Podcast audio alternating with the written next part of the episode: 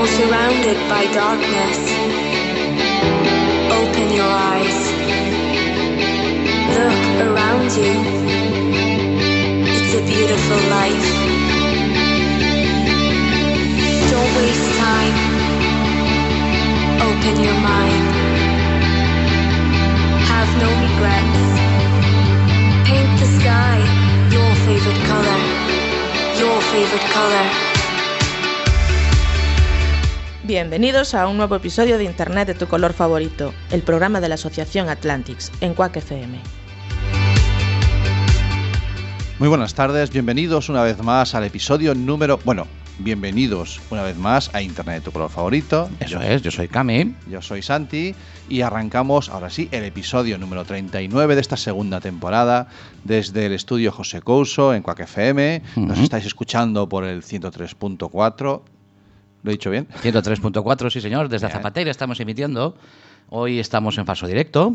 Es una de esas semanas que lo tenemos grabadito y bien preparadito para todos vosotros. A ver si somos capaces de encajar en estos 57 minutos que tenemos por delante todo lo que hemos vivido la semana pasada. Pero eh, lo primero quiero recordar eh, lo bien que lo pasamos aquí en ese programa del jueves pasado que titulamos Coruña Digital y más cosas señor. modernas. Sí, sí, con Bien. Jorge Lama, con, Con Sergio con Lago. Sergio Lago. que nos hablaron de ese proyecto Coruña Digital que busca el sacar a flote y hacer visible un montón de iniciativas en el entorno digital que hay en la ciudad de Coruña. Y después también hablamos un poquito también de la OSDEN que viene ahí con Eso. Jorge y de los proyectos. Le iremos dando haciendo. programas a eso. Exactamente. Bien, eh, lo que nos centra el programa de hoy es, es la- el evento en el que pudimos acudir justo al día siguiente. Acabamos el programa y arrancamos para Madrid. Nos fuimos para Madrid, señor. Tiramos un cablecito fino pero largo. muy, muy largo y que nos sirvió para estar en, el, en esa cumbre de ciudadanía digital que organiza María Zavala en su segunda edición, la Digit Summit Test. Y eh, allí eh, pudimos disfrutar, bueno, el año pasado él, ella le dedicó a buscar lo positivo a todo lo relacionado con la tecnología es. y este año se lo ha dedicado a responder una serie de preguntas en esos cuatro paneles, que ya es una forma clásica de organizar el evento, en el que diferentes ponentes debaten sobre, intentando responder a las preguntas que plantea ella. Ujú. Esta- este año tuvimos cositas diferentes. El año pasado los adolescentes pertenecían a todos los paneles, estaban ahí puntualmente en cada panel. Este año se juntaron todos los adolescentes en el último panel. Em, Fue un poquito diferente, sí. Eso es una de las grandes características que tiene este evento y es el hecho de que los adolescentes, los menores, forman parte del debate, se les escucha y ellos también escuchan, lo cual enriquece mucho todo el proyecto. ¿no? Bueno, pues yo decía que este, este, esta cumbre, esta cumbre de ciudadanía digital, estaba dividida en cuatro paneles y al primer panel estaba al frente la, la pregunta que, que, que qué nos preocupa a los adultos en la relación que tienen nuestros hijos con la, con la ¿Cuál-. ¿Cuáles son las preocupaciones que tenemos los, mayores, los adultos, en esa relación entre adolescentes y tecnología? Efectivamente. Ahí en ese panel había gente muy, muy interesante, Ana, Ana Torres, como Laura Baena, o Mónica de la Fuente, la fundadora de Madresfera, eh, Pablo Sánchez, al que no conocíamos personalmente, pero que conocimos Sí, gratamente. lo, lo iréis conociendo, lo iréis conociendo. día. Ayuste o Laura Cuesta. Sí, señor. eh, y todos ellos hablaron en torno a estas cuestiones. Y luego nosotros fuimos por allí picoteando, Sí. ¿eh? como, como pequeñas aves, aves eh, a- iba a decir carroñeras, pero algo de creo que un carroñeros. poco sí. Algo de carroñeros No lo íbamos. niegues, un poco sí. de carroñeros y los dije, venid para aquí, venid para aquí. Y teníamos, aquí al eh, rinconcito Teníamos de- un rinconcito allí que nos dejó a María Zavala, que la tenemos Un eternamente un agradecidos, y, y nos contaban cosas. Mm. Por En- ejemplo, pero- empezamos hablando con, con Laura Baena Sí. y con Pablo Sánchez, que eran los dos miembros de este, de este panel. Todo un descubrimiento. Vamos a ver qué nos dicen. Estamos con Laura de Malas Madres, que acaba de dejar el panel 1, en el que nos estabais contando eh, de qué iba- todas esas cosas que debemos, que nos deben preocupar, ¿no? Hablabais Sí. un poquito de eso, de qué cosas nos deben preocupar a los adultos en la relación que tienen nuestros hijos con la tecnología. Vale, sobre eso ya hablaremos a lo largo de, de nuestro programa de Internet tu color favorito, pero hoy estás aquí porque hay una parte que me parece muy interesante y que me gustaría que me aclararas. Vosotras, tú eres la creadora de Malas Madres, Sí. En el que habláis de desmitificar esa madre perfecta, esa madre ideal. O sea, te tengo que hacer la pregunta, tú me lo confirmas, tú eres una mala madre. Yo soy la mala madre jefa. La mala- Imagínate. La peor mala madre de España. Oficialmente, mala madre. Claro, oficialmente mala madre. ¿El qué? Mira que, que- que cómo se pica al Pablo Sí, porque sí, no lo sí, hemos sí. puesto aquí, ¿eh? Sí, sí, sí, sí, Pablo, Pablo, ven para aquí. Ahora ven vente. pa' aquí. No Pues puede las- ser. las Lo que no cagao. puede ser. Lo que no puede per- ser. perdón. Aparecer y desaparecer. No, ahora, ahora te has metido. enchufado y es importante que la deis voz Ponte- ponte por aquí. No te preocupes que le vamos a dar voz. Porque resulta que. Eh, bajito porque para no molestar. yo creo que no molestamos. Yo creo que a- al lado de una mala madre tenemos a uno que presume de padre de cinco. Sí, ¿vale? correcto. Sí, y y buen se- padre además, ¿eh? orgulloso de Pues decirlo. venga, ahora os soltamos el micro y debatís. Debatimos. Ya casi se puede ser buen, y- sí, hasta luego. ¿Se puede ser buen padre? A ver, ¿se puede ser buen padre? Se debe ser buen padre. Se puede ser buen padre siempre y cuando tengas a una mala madre a tu lado. Porque al final, ¿quién lleva al niño 40 semanas? Ellas. ¿Quiénes son las que tienen las mayores renuncias? Ellas. ¿Quién lleva más carga de responsabilidad? Ellas. Nece- Necesitamos padres corresponsables y que asuman el cuidado de los hijos, las tareas domésticos familiares, que hagan equipo con la con la mujer, porque si no es imposible, ¿no? Y eso es lo que está pasando. Y eso porque cuando hablamos de familias en las que hay un buen padre y una mala madre, como el caso de Pablo y como mi caso, pero luego hay muchos tipos de familia, hay familias y muchas madres que están solteras o solas, hay familias de Correcto, padres de divorciados bueno. y hay conciliaciones muy complicadas y muy distintas, ¿no? En tu Pero caso, en tu caso, Pablo, en tu caso, eh, prácticamente, España, sois, Pablo. prácticamente sois una red social ya. En, todos Claro, en casa. cinco quiero más decir, dos, son más los que sean. Nosotros somos una pyme, porque somos Ah. 5 más 2 más la persona que nos ayuda en casa, Vale, que es una mujer perfecto. también, Ah. con lo cual es una pyme. O sea, tú ten en cuenta, el 98% de las pymes de este país tienen menos de 3 personas. Y en mi casa somos 8. Mira, Tú lo eh, tienes, vamos, a, vamos a dejar 2%. claro, hemos presentado a, a Laura, queremos presentar a Pablo Sánchez, que es... eh, Iba a hablar yo, iba a hablar claro, él. que- porque ahora solo hablas tú, ¿te has dado cuenta? Sí, no, Esto, esto, es, es Internet, tu color Es que favorito. el problema es que este esto programa es- va Esto así. funciona así. No, no. No, esto- perdón, pero después- No, pero déjame que yo tenía una Esto pregunta así. pensada. Tengo una pregunta para Sí, ti. Ojo, cuidado. una pregunta y pensada. Sí, Ojo, claro. Santiago. Ya Vamos a- Pablo y ahora soy yo minoría, mujer minoría. entre Por fin, cuatro- menos mal, ya me cuatro, y ahora ya yo no hablo. Ya sale la mala madre. Vamos a ver, mm, tenemos que tener. eh, eh, Pablo Sánchez es el responsable de comunicación digital de la editorial Palabra. Bueno, Bien. trabajo. Bien. Eh, ¿Necesitamos un, social media o un community manager en la familia? En la familia, un community manager. No, Sí. mira, lo que se necesitan son padres responsables, padres preocupados, porque el hijo no puedes dejarle al tuntún. Igual que nuestros padres nos educaron a nosotros, nosotros tenemos la obligación de educar a nuestros hijos, que son el presente y el futuro de la sociedad. Entonces, un community manager. No, o sea, a mí me gusta el mensaje de Laura de la corresponsabilidad, porque hemos pasado de un patriarcado de los años 50 a tratar de un empoderamiento femenino a otro extremo. Laura al final lo está llevando bien porque lo que está diciendo, no, no, si lo único que quiero es que el padre se una a mí y cuando el niño llore por la noche, yo te voy a ser sincero, he tenido cinco hijos. Me he podido levantar tres veces en mi vida a consolar a mis niños. ¿Por qué no quería? Una, porque me hago el despistado, lo reconozco. Otras, porque digo, Va a ser si un es que- mal padre. ¿eh? No, digo, es que los niños solo te aman a ti. Mm, Bueno, Pablo, claro, es que si 100 veces lloran y yo aparezco 100, digo, anda, coño, pues no había caído. Empecé a ir, tú no, mamá, claro, porque es el no hábito. y al final no importa tanto, porque al final se trata de hacer equipo y de dividirnos funciones. O sea, no se trata de pasarlo mal. Yo en mi casa también soy la que me levanto por las noches, ¿no? Y dirías, ah, mira la mala madre, se levanta por las noches, va de revolucionaria y feminista. Pues sí, me levanto por las noches porque mis hijas llaman a su madre. Y su padre está bastante sordo por las noches. Es más, biológicamente, el otro día estuvimos hablando que biológicamente las mujeres estamos preparadas a estar en alerta. Correcto. Con lo cual, cuando yo me despierto por la que- mañana, cuando, espera, disfrutar. cuando yo me despierto por la mañana y le digo al buen padre, le digo al buen padre, menuda noche manda a las niñas y me dice, yo no me he enterado. Muchas veces no es mentira, ¿eh? es que no se ha enterado.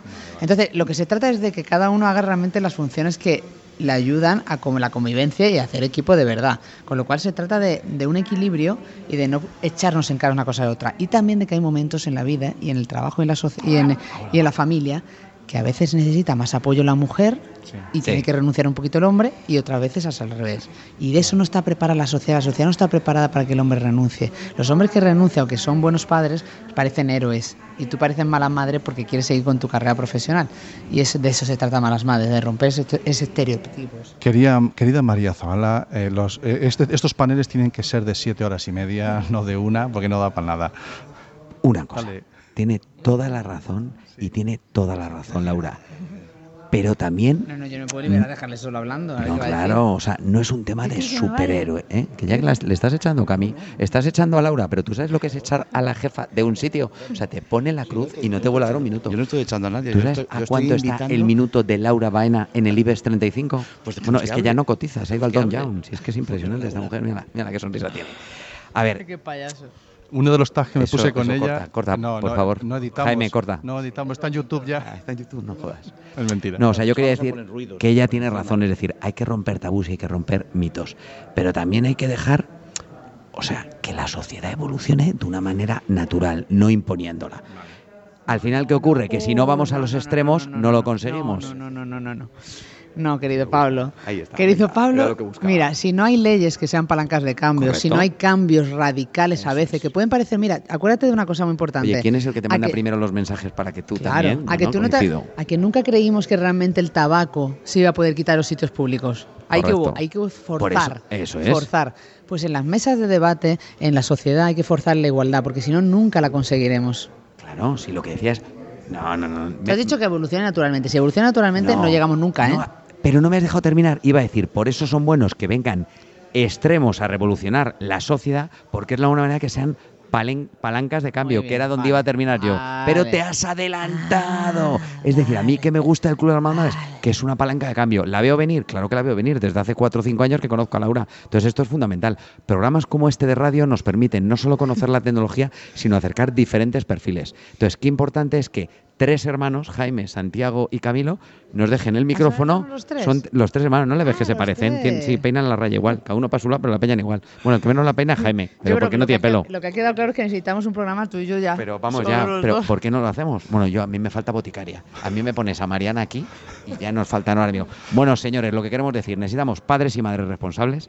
Todos educamos en casa, todos nos tenemos que levantar. Muy importante que se ha dicho también aquí, hablando de la tecnología, porque el programa es de tecnología. Ah, que esto ¿no? de tecnología. Anda, leche. Que al lo final, explicado. a mí me gusta mucho ese concepto y que María Zavala lo dice mucho, que no se trata tanto de las tecnologías, es educar en general, en todos los aspectos. No hay nada nuevo en el En todos los aspectos. Es que, es que efectivamente, en el momento que tú Hombre, educas, estás miedo, educando en todo. porque a lo antes- desconocido. Antes un niño te hacía bullying en el colegio y se quedaba ahí. Os avisé que Ahora le quitábamos puede- el panel. Ahora se puede amplificar. Eso es. Eso es la ventaja de las redes sociales. O sea, si no tuviéramos las redes sociales, conoceríamos todos a Laura Baena. Ya te digo, claro que no. Entonces, son Los oportunidades. echamos, los Quiero echamos. recordarles, quiero Sí. recordarles a todos los oyentes que estos, estas personas que han hablado ahora vienen de estar largando durante una una, hora. Señoras, ha sido un placer. Ha sido un placer. Un placer, ¿eh? de verdad, por muchos oyentes Muchos como vosotros, besos. ¿eh? que bien escucháis. Nada, gracias, chicos. Un gustazo. Pues esto es lo que pasa cuando le sueltas el micrófono a alguien que quiera hablar. Pues nosotros, habla. nosotros os hemos dejado, hemos marchado, nos hemos tomado el café hemos vuelto. y en la vuelta, pues ahí seguían, Ahí está. largando. Bueno, ¿qué hacemos? Venga, vamos a buscar más. pillamos a otros Vamos dos a pillamos más. a otros más, Venga. va. Bueno, pues esta era, esta era la maravillosa Bueno, la dúo gente- que nos montaron. La gente que lo ve y en. YouTube, atento a esa guerra entre Pablo y yo por querer coger. Solo había dos micros. Sí, sí, esto, esto el vídeo gana, el gana micro, mucho. ¿eh? Querer coger el micro, déjame hablar a mí. No, no, hablo yo. Y al final yo, yo, yo me di por vencido. O ese momento en el que Laura me arranca directamente el micro Claro, de la mano. yo me di bueno. por vencido y, y digo, ahí, ahí os, ahí os quedáis. No, y no, se que nos quedaron. fuimos y se quedaron quedaron- solos. se quedaron solos. Bueno, bueno, pues este era, ya, era el, el- el arranque que teníamos ya con- conociendo a Laura y a, y a Pablo de ese primer panel. ¿vale? Ujú. Transcurre el primer panel de, de la, de la cumbre y nos vamos al segundo, en el que ya lo que intentan hablar o la pregunta que plantea María Zavala es ¿qué nos debería preocupar? ¿De Sí, ahora que ya tenemos lo que, que, que- es lo que realmente lo, lo que nosotros ten- Sí. pensamos que nos, nos debería preocupar, no. Sí. ¿Qué es lo que realmente os debería preocupar? Vale. Y eso es lo que nos planta Ahí en el hay, segundo hay panel, otra ¿no? serie de ponentes, todos muy, muy interesantes, Sí. que yo os recomiendo. Eh, luego al final, en, en las observaciones de- del podcast y del vídeo, pondremos el enlace para que la gente pueda ver toda la cumbre en YouTube. Sí, está toda, Está toda, subida toda en subida, todas las paneles. Pero en este, te- eh, yo creo que en este nosotros también nos hemos centrado más, ¿de acuerdo? Porque Ujú. hemos han pasado por, los, por nuestros micrófonos tres de los protagonistas de este panel. El primero es uno con el que arrancábamos este, esta segunda temporada, que es Sí. el abogado Borja Suara. Borja Zuara, que ya es un, un clásico nuestro. Sí, sí, Lo, hemos mencionado muchas veces a lo largo Sí. de todo el programa, ¿no? Sí. Ah, que, que lo ponga, dices. Sí, audio. Vale, Eh, nos hemos que querido venir a acompañaros este año a- al, al Digi Sumitest.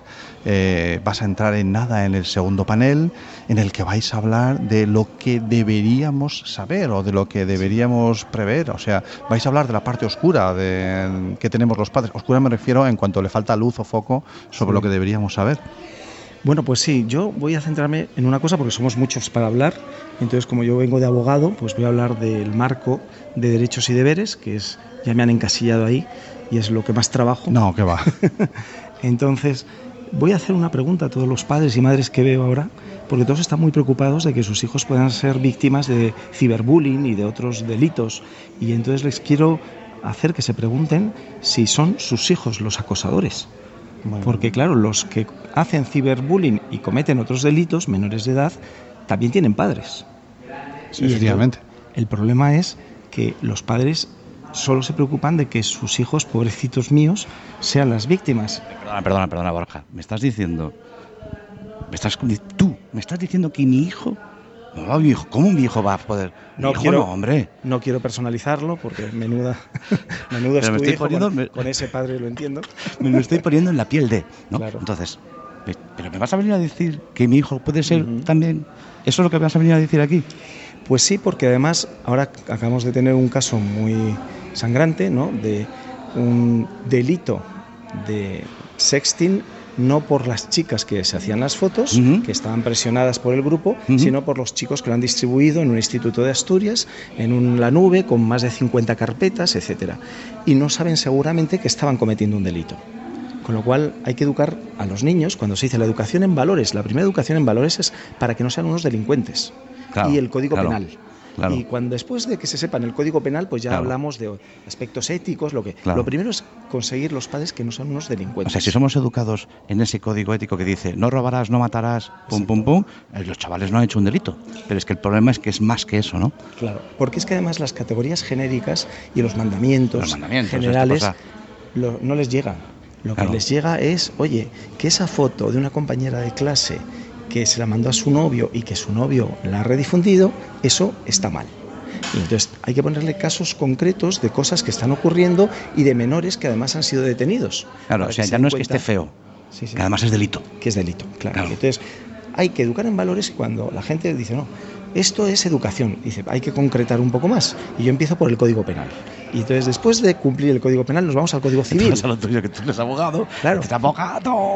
Vas con tu código penal.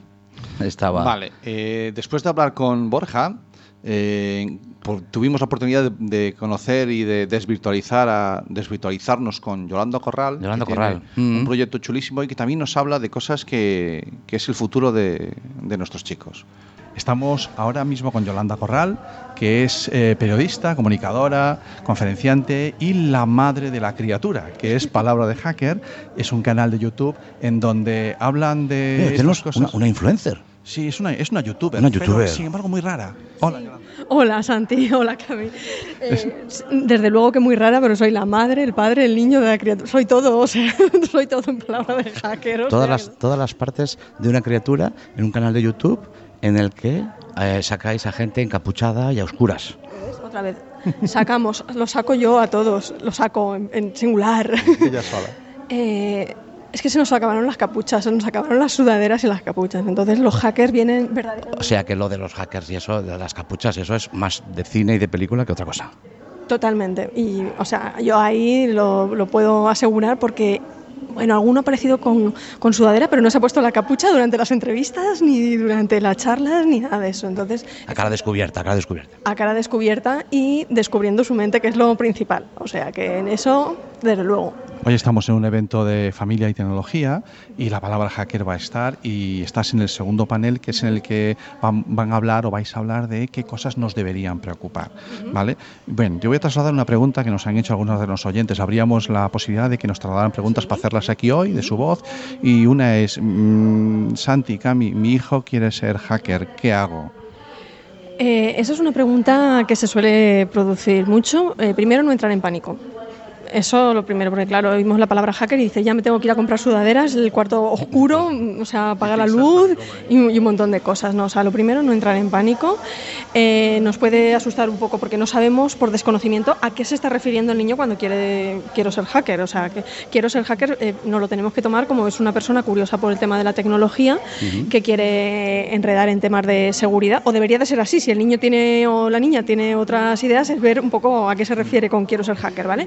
Si quieres ser hacker hay que apostar por ello, hay que quitarnos los miedos y hay que asesorarse. Esos padres se tienen que asesorar porque obviamente caen en el desconocimiento y no saben cuando su hijo dice que quiere ser un hacker, si es un hacker de verdad lo que quiere ser, quiere ser un experto en seguridad informática y lo que tiene que ver es un poco por dónde deriva y dónde va ampliando esa, saciando esa curiosidad, esa necesidad de, de- de- de O sea, saber más. Podríamos cosas. decir que ese sería una de esas, de esas profesiones futuras, pero que ya traemos de atrás. Claro, ya, decir, ya la traemos de atrás. El hacker ya existía, ya existe, pero son de esas profesiones que siempre decimos, nosotros en nuestro programa muchas veces hemos comentado, son profesiones en que, que aún no se han inventado. Esta ya está inventada, esta ya está inventada, pero los padres tenemos una imagen quizás distorsionada.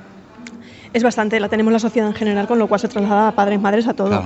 Eh, el hacker no nace ahora nuevo, solo que la ciberseguridad cada día está más presente porque la tecnología cada día está más presente en nuestra Claro. vida, entonces se absorben mucho más terrenos que esa ciberseguridad necesita controlar para controlar el mundo tecnológico. Entonces parece como más nuevo, la figura del hacker no es nueva, sí que puede ser que dentro del mundo de la ciberseguridad, que son los profesionales de la seguridad que se dedican a esto, si aparecen nuevas tecnologías, aparecen nuevos perfiles, porque se tienen que ocupar de nuevas cosas. Entonces puede que aparezca un nuevo hacker, porque los hackers no dejan de ser profesionales de la seguridad que desarrollan y quieren ir un poco más allá. Entonces, si finalmente son profesionales de la seguridad y quieren un poco más allá, siendo un hacker, puede que sean de algo muy novedoso, con lo cual puede que una visión sí que sea cambie por lo que Claro, estás diciendo claro. de que sea novedoso, pero los hackers no se están inventando hoy, ni la ciberseguridad acaba de nacer, solo que va evolucionando. Bueno, pues, eh, ¿alguna quieres hacer alguna pregunta más? Porque es que la pobre le he sacado. Le- le del hemos sacado del La panel. hemos arrancado, estaba escuchando el primer panel, pero. sí, Hay que nos estar- perdonas. Sí, hombre, claro, desde luego. Pues te voy a, te voy a hacer otra. Una.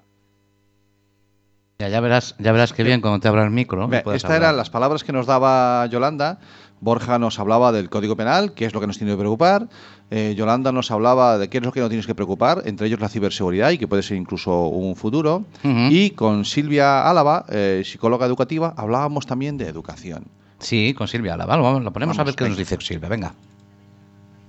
Álava, psicóloga educativa, lo he dicho bien, psicóloga Sí. especia- especializada en psicología educativa y además eres conferenciante, ponente y una mujer que comunica muy bien porque hemos estado stalkeando un poquito por ahí a ver qué es lo que haces, algunos vídeos y tal. Y bueno, nos ha molado mucho eh, y nos apetecía que nos contaras un poquito. Lo primero, eh, estamos en el DJ Sumites, en, en este evento que organiza María Zavala y la- el espacio de la Fundación Telefónica, en el que hablamos de eso, de lo que también es un poquito el eje de nuestro programa los menores, los adultos, la tecnología. Y eh, tu panel, en el que, bueno, tu panel, en el que has estado Sí. participando tú, es en el que veníamos a hablar, o estabais hablando un poquito de aquellas cosas que los padres o los adultos, porque nosotros nos gusta meter en el mismo saco a padres y educadores, los adultos deberíamos saber, pero no sabemos, con respecto a la relación que tienen nuestros hijos con la tecnología. Eh, ¿hay, ¿Hay una zona oscura ahí que debemos poner foco en ella, que debemos poner luz? Sí, sobre todo, a ver, lo que tenemos que pensar es que la tecnología no es mala. O sea, esto llegar a decir, no, es que Internet es malísimo, que los niños no tengan Internet, no es verdad. O sea, al final es una herramienta y tú, como todas las herramientas, la puedes utilizar bien o la puedes utilizar mal. Pero sí que es muy importante educar en esa herramienta. Los primeros que tenemos que estar educados en la herramienta, nosotros. Hoy hemos estado escuchando a Yolanda que pues las medidas de seguridad a veces se nos están escapando a nosotros y luego pretendo que tú hagas un Internet de uso seguro si yo no lo estoy haciendo y saber muy bien cuáles son esas ventajas y acompañar, acompañar y educar en todo momento. Y eso significa desde que el niño es pequeño, que cuando son muy chiquititos no deberían de tener pantallas. ¿Por qué? Porque lo que tienen es que desarrollar y desarrollar una serie de procesos que son a nivel cognitivo que sabemos que no se desarrollan con las pantallas, sino que se desarrollan en la interacción del tú a tú, en la interacción ahí con los objetos y con que puedan manipular las cosas, las puedan coger, las puedan arrastrar, las puedan golpear, se las puedan llevar a la, a la boca, puedan estar con un adulto, le puedan tocar, puedan aprender en todo momento a reconocer las emociones. Eso no lo hacen con las pantallas, con Internet.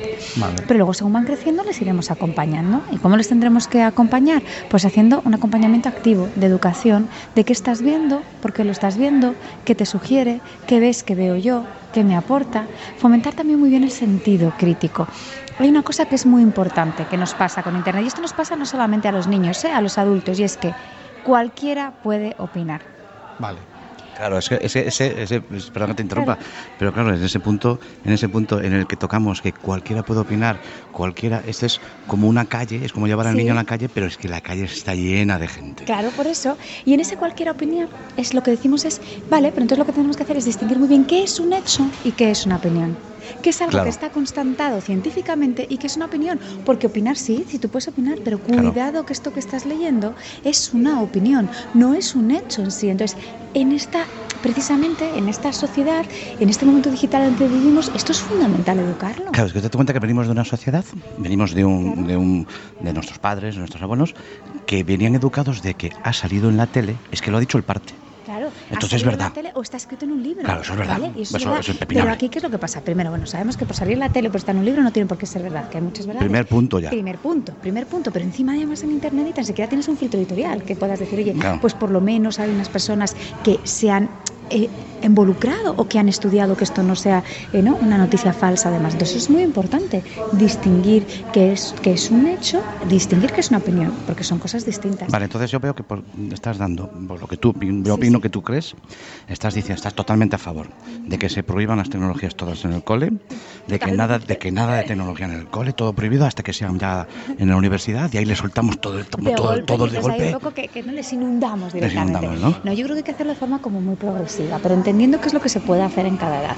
Pues, por ejemplo, en las clases de infantil no son necesarios porque tenemos que estar trabajando el qué, Mm. la función ejecutiva, que es la capacidad de autorregulación, la capacidad de, de planificarnos, la capacidad un poquito de atender, de comprender. Todo eso es lo que te tiene que hacer en infantil. En infantil no hacen falta. ¿Por qué? Porque no son necesarias. Vamos entrando, pues a lo mejor les podemos enseñar a ir buscando la información. Claro. Pero primero el niño tiene que aprender a leer y a escribir así. Ah, ¿no? Conciencia fonológica, el sonido. Ah, el fonema A va con la letra grafema A. Y eso lo siento mucho, pero Es todavía, necesario. todavía hay que hacerlo de forma ¿Les, tenemos que enseñar a hacer la O con un canuto?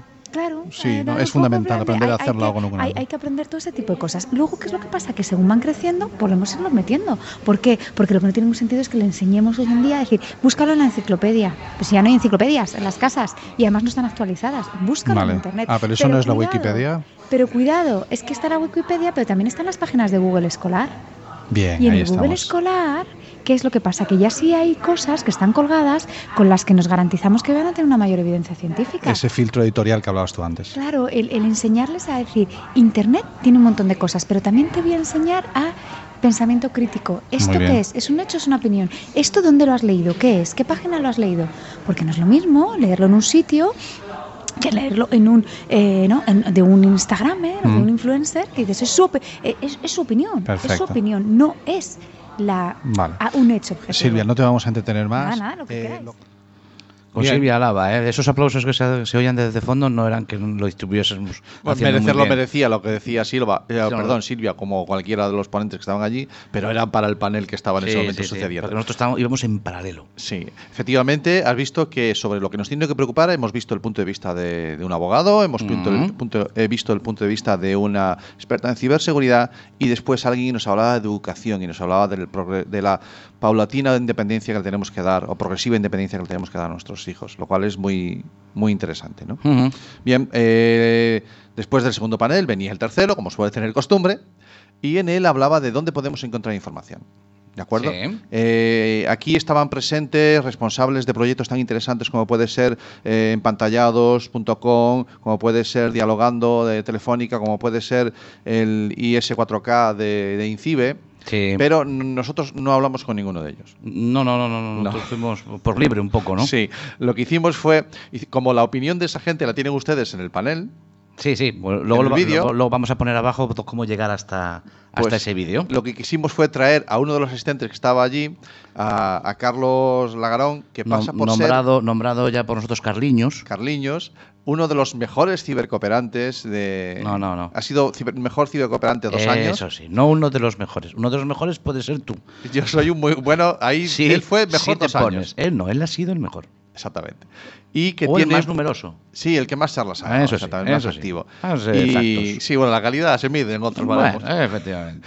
Pero él tiene un proyecto que es infocoso.es, que es Sí. un poquito del que queríamos hablar con él y nos dejó esta perlita y descubrimos una persona con la que empatizamos mucho. Venga, vamos allá. Muy buenas a todos, estamos con Carlos Lagarón, que es el padre de la criatura de Infocoso, ¿de acuerdo? Que, cuidado, ponte serio, un poquito de formalidad, porque estamos hablando... ¿Pero me lo dices a mí o se lo dices con- a él? yo se lo digo a él. Ah. con el cibercooperante del año. Ya estamos. Firmes, firmes, Cuidado, por favor. las horas que no habrá echado el pobre desgraciado. Pues que no has estado tú. Las has que no he echado tú. O sea, Sabes encima, Santi, que soy repetidor. O sea, que Llevas dos años. fui el, el primero el 2016 y he repetido este año. ¿Qué te parece? A por el triplete. Bueno, vamos a ver. Hay que comer también, ¿no? Voy- soy como, encima soy del Atleti, soy partido a partido, ¿sabes? Voy charla a charla. Sufridor donde haga falta. Charla a charla. lo que Bueno, pues entonces yo si es de la Atlética sí dejo el micro y Te vas. los merengones. Es año que no este es decir. merengón. Ah, bueno, pero yo no soy antimadridista, ¿eh? a mí me gusta el deporte. Que podemos hablar, que te dejamos, ¿eh? No te vayas. Este año Viene de sí. blanco él, pero- Yo vengo de blanco, pero el que eh, viene de luto es él. Sobre todo en Gran Vía y tal. Sí. Me dijo, no entres por la castellana. No, No. me hagas pasar por delante. eh, para que pase Bueno, vamos a rato. centrarnos. Vamos a centrarnos. Este año sí, dale, dale duro ahí. Dale duro. yo. Dale, mira, yo dejé el Depor, dejé el deporte rey Ya. y me hice del liceo. Yo soy ahora más del hockey, me da otras satisfacciones. Bueno, vamos al lío. Estamos con Carlos hablando, bueno, no estamos hablando más que de, de la cosa que nos surge, pero eh, estamos en, la- en el DJ, en el evento que organiza María Zavala, en el espacio Telefónica, la fundación. Y eh, nos hemos encontrado con Carlos, hemos dicho, espérate, vente para aquí, háblanos un poquito, no de cómo se siente uno siendo el top de los cibercooperantes, ya, eso ya algún día ya lo sabré yo, pero sí cuéntanos un ahí, poquito ahí. eh, qué tienes en la cabeza para meterte en el lío de montar algo como eh, tu proyecto, como puede ser Infoacoso. Uy, mira, es muy fácil. En el año 2013 conocí a un, a un grupo de personas maravillosas que tú también conoces, creo que vosotros también conocéis, que llevan una iniciativa que se llama Por una red más segura. Acudí invitado por una concejala de educación a Valdemoro, conocí a Angelucho y me quedé con la frase que, que él siempre termina diciendo y es copiarme. Cópiame, a mí me lo dijo, a, mí- a nosotros nos lo dijo y lo tenemos ahí pendiente. Con lo cual, eh, claro, me pilló en un momento también que en el cole donde iba eh, mi hija no había plan director en ese año, por lo Ujú. que sea, Ujú. y dije, ostras, pues algo hay que hacer. Porque Pero tú, tú comes todos los días, quiero decir, ¿qué es lo que te da de comer realmente, eh, a mí lo que me da de comer es la tecnología. La es decir, yo trabajo para una empresa, eh, bueno, pues, eh, vende teléfonos reacondicionados de Vale. marca Mm, vale, bien. De ahí te viene un poquito tu relación, además de ser padre, Correcto. después, que es un poquito también medida lo que nos ha El movido. día hablabais vosotros de es que hoy en día si no dices que tienes un máster, parece que no... Bien, es cierto, ¿eh? es ¿Te cierto. acuerdas? Yo tengo un máster, Eh, sí, es el de papá. el de papá, sí. Tengo el máster del universo. El muñeco ese que llevaba la espada aquí atrás. Ese- con ese me llega. Pues yo tengo el de ser papá. además es un máster donde primero te dan el título y luego ya te dicen búscate la vida. Sí, sí, eso ya te informarás. ¿Sabes? Eso ya además, a mí me han dado dos. Ya te caerán yo tengo dos, dos, dos hijos, no tengo dos másteres, tengo dos hijos. Yo también. Entonces he repetido. Se me dio mal el primero. Y me Yo es que tengo uno porque el primero repetí. Ya. Vale, entonces, ¿qué nos podemos encontrar? Nosotros dentro de unos días tendremos una charla y siempre nos llevamos recursos y intentamos a la gente enseñarle. Nos, nos gusta llamarnos curadores. Atlantis no genera contenidos, pero sí nos gusta buscar información y ponerla a disposición de otros. Por eso el programa de radio. Eh, ¿Qué podemos encontrar en, en Infoacoso? Eh, Porque hay una sección vuestra que habla de recursos, la tenéis particionada, pero realmente, ¿qué, qué tipo de recursos los que encontramos allí? Pues eh, principalmente lo que, lo que busco con Infacoso es que el menor, el joven o el padre, la familia, que llega en un momento eh, determinado, que por la tecnología o sin ella se encuentran con un problema como es el acoso escolar o el ciberacoso, tengan un lugar de referencia donde acudir, porque todos sabemos que Internet es un mundo maravilloso y muy grande. Y en Internet nos perdemos. Y perdemos muchísimo tiempo buscando. Entonces lo que he querido aunar dentro de Infoacoso es la mayor información posible, pero eso sí, informándome yo primero de qué es lo que voy a publicar. Vale, o sea, no, eh, tú no, no coges solamente contenidos, no creas contenidos, sino que además los has testado, los has probado o lo, lo- Pregunto, lo me eh, informo, eh, interactúo con ellos, interactúo con muchísimas asociaciones eh, que se dedican o que ofrecen su ayuda, ¿vale? No voy a asociaciones grandes y que van financiadas, porque Infoacoso, como entendéis, es como el proyecto Cibercooperantes, somos voluntarios. Ciberacoso es sin ánimo de lucro y exactamente igual, con lo cual lo que busco, primero, doy prioridad a que sea algo sin ánimo de lucro y que de verdad, que de verdad ayude a un padre o a un menor que se encuentra en una situación complicada como pueda ser cualquiera de estas dos, que son una lacra, por desgracia. Vale. Estamos en el cuarto panel ya en el que están los chavales dando su opinión sobre, preguntándoles a ellos cómo... Están contando la verdad. La, la verdad que es la por suya, eso, ¿no? Por eso están saliendo aplausos continuamente. Yo creo que están saliendo aplausos a los chavales, porque aquí los, todos, el resto que está aquí sentados son padres y están diciendo, hostias. Les están chirriando los dientes a más de una, ¿eh? Es que Están sí, diciendo, ostras, los- lo que estoy aprendiendo hoy de mis hijos. Claro, claro. Eso es así. Eso es lo que Tenemos que sentarnos a hablar con ellos más, sencillamente, ¿no? Sí, es que con los críos, eh, si no te sientas a hablar, yo siempre digo lo mismo, hay que dedicarles como mínimo 15 minutos de calidad al día, o sea, como mínimo. Yo digo, todos Buena frase. estamos enturbiados en el tema del trabajo, el tal, pero ostras, llegamos a casa y... pff, ¿Qué tal? Bien, no, venga, vamos a cenar, corriendo, a ducharse, no, venga, vamos a... ¿Has hecho lo de sí? No, sí, pum. No. Nos quedamos en la higiene. Comentaba yo antes con, con ah, no sale el nombre, ah, esta chica de Me Zaragoza. gusta el baile de micros, ¿eh? Sí, bueno, pero lo hacemos bien, ¿no? Sí, sí, Coordinados, sí. ¿no? Lo yo. comentábamos antes. que la grabadora no va para más. No, comentaba que yo tuve un momento de una relación muy tóxica con mi hijo, porque como me, me, me están constantemente aporreando con información de peligro, peligro, peligro, yo llevaba eso a la relación con mi hijo. Entonces me he dado cuenta que esos 15 minutos de calidad eran de, hostia, es que, es que- ¿y, qué- y quién está en el grupo? ¿Y cómo que- entonces mm, tuve que cambiar el chip porque es que eso era tóxico, totalmente tóxico. Pero que para las, las, las- los más media, Pero tóxico por información negativa por- que absorbías no por, sobre- por el exceso de información negativa, Vale. pero porque muchas veces los más media se centran en eso. Correcto. Entonces hay proyectos como Infoacoso en el que puedes sacar otro tipo de información, ¿no? Sí, es, de- es lo que se trata, de sacar otro tipo de información que no sea solamente el decir esto es malo, esto está, no, es buscar algo que sea además instructivo. Eh, hay muchísimas asociaciones, labores, eh, María Zavala, lo tenéis, o sea, entonces eso es lo que se busca en Enfacos, es dar ese tipo de información, ese contar o publicar ese tipo de jornadas. Ahí lo tienes, eh, Carliños de Sevilla, Carlitos.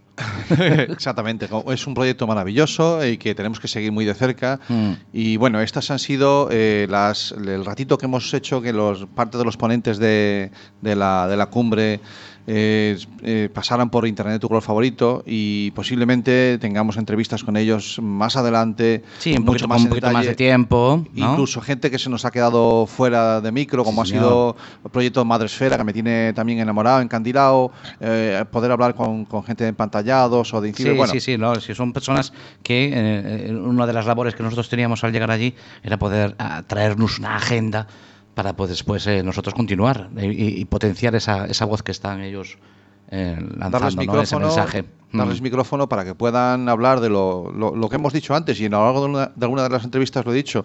Eh, mm, asumo ese o asumimos ese papel desde Atlantis de buscar y poner a disposición los contenidos relevantes que y el- la cantidad de información muy interesante que hay en, en la red o en las bocas y en las mentes Mm. de gente importante. Mientras hablábamos con Carlos, detrás se oían aplausos y ciertas gracietas porque estaba el, eh, panel de los chavales, el de los panel de los adolescentes. Sí. ¿Y nosotros tenemos algún adolescente, algún chaval para poder Sí. hablar con él? Eh, hasta ahí hemos llegado. Entonces tenemos la opinión de, de Pero- Carolina. Pero con un reportero especial. Sí, hombre, eh, es que en el momento en que a Pablo, al que hemos conocido ya hoy, le das un micrófono, ya ta- hasta te hace la entrevista. Es una maravilla. Hola, buenas tardes. Volvemos a estar en el Digit Summit y esta vez estamos con una de las panelistas más jóvenes. Se llama Carolina Sánchez. Buenas tardes, Carolina, ¿cómo estás? Buenas tardes, muy bien. ¿Nos puedes decir qué significa para ti brevemente la tecnología? Pues eh, para mí la tecnología a mí me parece algo muy bueno y algo interesante si le damos un buen uso, porque al fin y al cabo hoy en día el, uso que se le da es el uso de los niños de entre 8 y 16 años, Fortnite, influencer y poco más. Y, por ejemplo, propónnos o sugiérenos algún contenido bueno para niños de tu edad, entre 10, 12, 14 años. Yo, por ejemplo, en YouTube eh, veo vídeos que son 5 Minute Crafts, que me enseñan recetas para cocinar postres, o si alguna camiseta no me gusta, que es muy sosa o algo, la puedo retocar y, y a lo mejor es más divertida y cosas así. Bien, muchísimas gracias, buenas recomendaciones. Y luego, por ejemplo, de cara a aprender, a leer libros y demás, ¿qué ventaja tiene, por ejemplo, leer un libro frente a un juego como el Fortnite, que aparte de ser aditivo, pues vas ganando premios, vas sumando puntos y puedes jugar? Un libro al final es algo muy solitario, muy aburrido, y sin embargo con un, con un juego juegas o estás con más amigos. Yo creo que un libro, o sea, sí, igual estás tú solo, pero yo, por ejemplo, me divierto porque, o sea, parece que, por ejemplo, yo esta Semana Santa de vacaciones no me he ido a ningún lado. Por ejemplo, en Puente Mayo sí, pero a la vez sí que está en muchos sitios. He estado en Londres, he estado con Sherlock Holmes en un, en un pueblo. He estado con eh, millones de personajes, he, pasado, o sea, he hecho historias muy divertidas y he estado en sitios que no he podido estar en Semana Santa. ¿Y cómo lo has hecho eso? Leyendo, ¿Leyendo el qué? leyendo libros. O sea que con la tecnología te puedes viajar gratis sin necesidad de teclear TripAdvisor o sacarte un billete de avión. Eh, con la tecnología, ¿O con los libros? con los libros. Ah, muy bien, muy bien. Oye, Carolina, pues ha sido un verdadero placer. Muchísimas gracias por tu tiempo. Ahí teníamos a Carolina y a Pablo, Pablo haciéndonos de reportero. Y Carolina, una de las panelistas de este cuarto panel, en el que tenían voz eh, más que nunca los adolescentes, nuestros hijos, nuestros chavales, nuestros menores, era con lo que cerraba, perdón, era con lo que se cerraba este, este, esta cumbre organizada por, por María Zavala. Por María Zavala. A la que no me digas, Cami, ¿tenemos al teléfono? Pues yo creo que sí. Buenas tardes, María. Hola a todos. Ah, sí, esto sigue funcionando, Cami. Sí, sí, sí, sí, hombre, menudos. bueno, pues mira, María. ¿Sabes qué pasa, María? Que cada vez que yo tengo que meter un audio de un teléfono, mi hermano se pone muy nervioso. Porque dice, este tío no va a saber, no va a No saber. confía, no confía. No es que confía son muchos nada. botones. Yo- ¿Sabes qué pasa? Que es que yo no sabría. Y entonces eh, tengo interiorizado ese miedo. Pero dejemos de hablar de nosotros y vamos a hablar de, como llevo diciendo en todo el programa, de la madre, otra madre más de otra criatura. Sí, Eh, bueno, más tranquila hoy, ¿no, María? Ya, ya, totalmente recuperada al final. Sí, re- recuerdo el primer minuto que, te, que este, este año cuando llegamos, llegamos con todos nuestros bártulos allí, nuestras mochilas, y te vimos, y, eh, y era como un... eh, eh, había una tensión en ti. Pobriña. Sí, sí, sí, había una Pero tensión. tensión positiva, Sí, ¿eh? sí, sí, Claro, sí, estabas muy positiva. Estabas on fire, on fire. Como nos hicimos nosotros hicimos aquí en The Fucking Flame, ¿eh? Estabas ahí, estabas totalmente, eh, venga, vosotros para allí, ir para allá, nosotros para acá, venga. Bueno, este, el primer, el primer, la primera cumbre, eh, haciendo, pon- poniendo en valor lo positivo de la tecnología. La segunda, la segunda. No, bien, la primera fue en esta línea, la segunda respondiendo a preguntas nuevas otra vez. Esta va a ser la línea de, de la Digit, eh, responder a preguntas. No, no sé si responder a preguntas, lo que sí que lo que me gustaría es que de alguna manera tenga distintos focos en sus distintas ediciones. ¿no? El año pasado eh, era un enfoque muy global y este año quería centrarlo en el ámbito de la familia y la tecnología porque es donde yo veo en el día a día de mi trabajo que hay muchísimas preguntas. Hay muchísimas también en el ámbito escolar y del aprendizaje y de las competencias, ¿no? Eh, pero bueno, al final en la familia empieza todo lo que tiene que ver con, educación. ¿no? Entonces me parecía que era importante eh, hablar de lo que nos preocupa y de lo que debería ocuparnos eh, cuando somos padres y convivimos con niños que utilizan o quieren utilizar pantallas. Eh, que tienen que pasar por ellas impepinablemente. O sea, eh, cuando hablamos del hecho de que la tecnología ha venido aquí para quedarse, eh, es, es habitual, o, o a veces nos sacan eh, ese, ese, no sé si noticia o fake, de, bueno, sí, pero los padres de Silicon Valley a sus hijos los llevan a colegios que tienen pizarras de tiza, no sé qué. Yo, mira, no, yo no sé lo que hacen los padres del Silicon Valley, pero mis hijos están, eh, no les queda otra más que pasar por las pantallas. Así que bueno, vamos a hacerlo bien. yo creo que, que esa, esa respuesta de mira lo que hacen los padres de Sil- de Silicon Valley tiene mucho que ver con que a veces los padres decimos, no, pero si es que la tecnología está aquí para quedarse, entonces los niños la tienen que usar porque forma parte de su mundo. Esto es cierto y yo estoy de acuerdo con esto, ¿no? Pero muchas veces eso en lo que deriva es en que les dejamos utilizar todo esto de maneras en las que no les dejamos hacer otras cosas, ¿no? Eh, y entonces es cuando se puede convertir en un problema. Por el hecho de que les rodee la tecnología, bueno, pues no significa que sepan usarla eh, por, mm, eh, por el mero hecho de, de- de- de haber nacido en un, en un mundo ya muy digital, ¿no? Entonces, eh, yo creo que por eso muchas veces nos encontramos con la respuesta de, bueno, no seamos ingenuos, que el hecho de que haya mucha tecnología no significa que haya que simplemente dejarles usarla, ¿no? Bueno, el- lo que sí que nos sirve para eh, iniciativas como, como la cumbre de ciudadanía digital que organizas es que tengamos la posibilidad de descubrir que hay un montón de gente interesante que tiene muchas cosas que decir, ¿de acuerdo? Entonces, eh, ahí sí que nos, nos abre unas puertas a conocer a mucha gente y a, despertar in- inquietudes. Eh, el descubrir que hay muchos aspectos, no solamente el, el penal, que es al que nos vamos inicialmente, ¿no? Aunque es, Sí, no, es es- importante, porque ahí tienes a Borja que es repetidor, Claro, ¿no? claro, es que normalmente cuando eh, es como lo, lo que uf, es que esto es un pues, a ver si Son un muchas cosas. A ver si va a ser un delito, no, pero es que luego hay Ah. muchísimos más enfoques, ¿no? Bueno, pero es que la tecnología no deja de ser un plano más en el que hacemos nuestra vida. Entonces, como todo, eh, eh, afecta a múltiples facetas, ¿no? Eh, y en el caso de los niños y adolescentes, pues afecta a su ocio, afecta a sus valores, afecta a sus capacidades, afecta a sus relaciones, afecta a sus aficiones, afecta, por supuesto, a las consecuencias de sus acciones. Entonces, Claro. claro, no, no es un nicho, no es Claro. eh, realmente ni siquiera es como si dijéramos como la radio, no, no, es que la tecnología, la digitalización de la sociedad lo que ha cambiado es cómo vivimos todos. Luego las, las consecuencias y el alcance de cómo la utilizamos, Vale, me eh, gusta, me gusta esa todo. reflexión. No es la tecnología no es una cosa más, Claro. sino es un plano nuevo en el que hacemos todo lo demás. A mí me viene a la claro, por eso puede afectar a- en, el, en el ámbito legal, por eso, por eso puede afectar a nuestra Ah, salud. Claro, es por que educación. se me viene a la cabeza el, el comentario de, de Gi- Ginés Roca, Sí. disruptivo. Disruptivo, claro, Disruptivo, sí, ¿no? claro. Es que esto es totalmente es- sí, rompedor. No, no hay nada, nada será como antes. Sí. Claro, pero yo creo que ahí está la dificultad de, de la educación, ¿no? Porque realmente eh, la digitalización de la sociedad ha cambiado a la sociedad. Claro. Luego, es que es imposible que no cambie a los niños. Por eso yo siempre digo que no podemos esperar que los niños sean como los niños que fuimos nosotros. No necesariamente para ser peores ni mejores, pero es que ha cambiado todo. Entonces, al cambiar todo, ¿cómo no va a cambiar la forma en la que los niños hacen muchas cosas? Claro, Pues si menos- pretendemos me- me- simplemente que no las hagan, jo, pues no les estamos ayudando en realidad. Claro, mejores que nosotros, porque si, si tienen que ser como yo, uf, uf. oye, en mi caso, espero que sean mejores, ¿eh? que yo fui un niño muy traste. Bueno, tenemos, eh, tenemos dos, dos cumbres ya. Eh, estamos ya deseando que llegue la, la tercera. La- eh, lo primero, darte las gracias por dejarnos. eh, bueno, iba a decir. eh, Sí, no, no, no, no, no, por por dejarnos. Por dejarnos entrar en- en vu- en tu principio. casa. Y, Bueno, pero por favor, gracias a vosotros. y el mérito que tiene el dejarnos conociéndonos.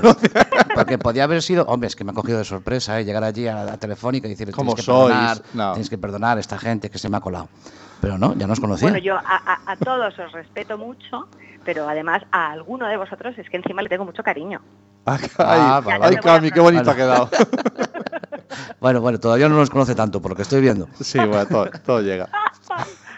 Bueno, eh, nada, sabemos que estás muy liada, eh, solo queríamos que eso, que nos transmitieras un poquito la sensación que te ha quedado de, de esta, de esta segunda edición y que, y que nos estamos encantados en, y esperamos ya deseando que llegue la tercera porque se está convirtiendo en un, en un referente a nivel nacional este tipo de jornadas. Bueno, no sé si referente, pero sí que es cierto que la gente eh, me dice que, que al menos es una cita a la que ir Mm. eh, pensando que se va a sacar algo en positivo. Y con positivo no me refiero a ingenuo, ¿eh? o sea, decir, bueno, aquí no hay ningún problema. Sino, me ha, pues me ha llamado mucha gente o me ha escrito diciéndome, bueno, pues sales con una sensación de puedo hacer algo, ¿no? Y es que hay mucha gente que tampoco tiene muy claro qué puede hacer. Yo creo que eh, si hay alguna aportación de la Summit, es esta, es da- dar ganas a la gente de, de- de ha- de hacer las cosas, ¿no? de crear un cambio. Yo creo que en el ámbito de la educación en casa tenemos que normalizar la tecnología y eso no significa ni prohibirla ni dar barra libre, sino normalizarla e incorporarla al resto de la educación que damos a los niños, ¿no? con ejemplo, con hábitos, con, con normas, con conversación, em, con, con ganas de nosotros informarnos de cómo intentar hacer las cosas bien. Y este es un poco el espíritu de- del evento. Sí, bueno, yo hay una cosa que saqué ya el año pasado, ese 20 de enero del, del 2018, que, que- que ya la saqué, ya la traje, ya me la traje, ¿no? Es eh, eh, ese, ese eh, párate y escúchalos, ¿vale? Ese, el adolescente tiene cosas que decir. Ese, ese, em, este, este año le has dedicado un panel entero a los adolescentes, ¿no? Sí, sí, el año pasado ya participaron, pero es verdad que les quería dar más voz, precisamente, no porque yo no creo que ellos sepan más de todo esto que nosotros, sino, y por supuesto no están preparados para afrontar o gestionar muchos aspectos de la vida por pura edad, ¿no? Pero sí que es- creo que es bueno que les escuchemos porque muchas veces tenemos percepciones erróneas de cómo ellos están Claro. viviendo las cosas. Y, y- y en esto creo que el panel de los niños aportó muchas cosas, porque lo que se vio es que no están todos alocados ni pensando que, que da igual lo que hagan, ¿no? Entonces, eh, eh, bueno, pues habrá de todo, eh, pero en general de lo que se trata es de crear conciencia y de darles un sentimiento de protagonismo también. Claro, esa información que nos aporrean desde las más media eh, constantemente de cómo son los adolescentes y luego cuando te sientas con ellos, eh, efectivamente puede haber casos de adolescentes que puedan tener ese, esa, ese arrebato, como decimos aquí, pero realmente la mayoría tienen un... Claro, yo, yo, bueno, a ver, yo tengo dos adolescentes en casa, uno más pequeño, pues claro que tienen arrebatos, ¿no? Forman Claro, parte de, claro. de la edad que tienen, ¿no? Y menos Lo que sí mal. es cierto, y lamentablemente lo hemos visto ayer, es que no los adultos, por ser adultos, Ahí lo tienes. eh, no hagamos cosas deleznables, Sí. ¿no? Entonces, eh, no es tanto una cuestión de edad ni de conciencia o de que tengan ya todas las herramientas para saber utilizar todo este mundo tecnológico que tiene tan enorme alcance, sino de ir teniendo conversaciones con ellos para que tomen conciencia. Cuando son pequeños que adquieran hábitos, como con la comida, cuando van creciendo que adquieran conciencia de sus actos, como con el resto de las cosas, Mm. y cuando están al final de esa adolescencia, ir delegando e ir apoyándoles en la toma de decisiones y en que asuman las consecuencias de esas decisiones, sean buenas o malas. Es que es como en todo en la educación, ¿no? Claro. Bueno, pues eh, María, muchísimas gracias, insisto, no solo por, por permitirnos entrar y, y disponer de, de- de aquel espacio y de aquella oportunidad de, de hablar con, con gente tan inter- Bueno, que interesante. Marian, Marian no lo sabe, ¿eh? pero nosotros el año pasado llevamos un ordenador, eh, Mm. mandábamos twitters, nos sentamos allí al fondo. Sí. Este año hemos cogido un cachito. Sí, allí en prepárate.